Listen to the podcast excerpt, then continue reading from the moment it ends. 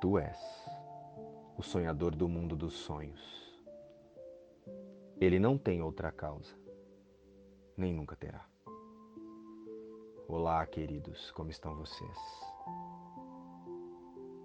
Irmãos, o ego nos conduz a mudar de uma ilusão para outra o tempo todo. Vocês já perceberam isso? Como se elas, as ilusões, esses desafios disfarçados de objetivos e resiliência aqui na forma, estivessem construindo um caminho para a paz, o amor e a segurança dentro do mundo. Contudo, são apenas miragens alucinações e ilusões produzidas por nossos próprios medos, que em verdade nos conduzem em círculos para a exaustão, para a ansiedade, para a angústia, ao desgaste e à morte.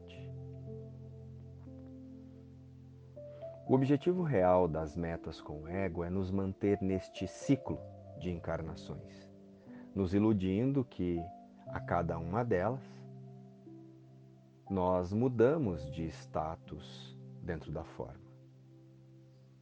No entanto, o plano ainda é nos manter presos na ilusão de que a vida existe separada de Deus. Mas a mudança real só ocorrerá através da mudança de pensamento. A correção desta forma de pensar dualista, que julga e classifica, e projeta a salvação no mundo através de coisas, pessoas, desejos e vontades individuais, e essas sensações temporárias que temos o tempo todo, precisamos corrigi-las e levá-las para o pensamento unicista.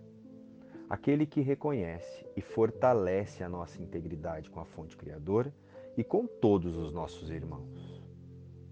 A vida não está no corpo. A vida é o que estamos utilizando agora para manipular o corpo e fazer as escolhas dentro da ilusão de separação de Deus. Então, diante do medo, da angústia e do conflito, escolhe outra vez. Relibere a sua mente para que o Espírito Santo corrija a nossa percepção aqui no sonho. A nossa mente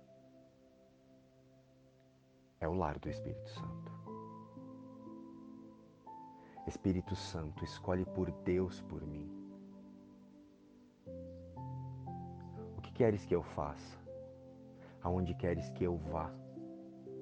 O que queres que eu diga e a quem?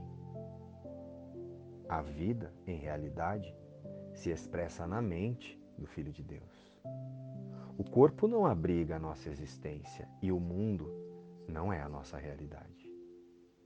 A nossa verdadeira existência é o Cristo e a nossa verdadeira realidade é Deus luz e paz. Inspiração, livro Um Curso em Milagres.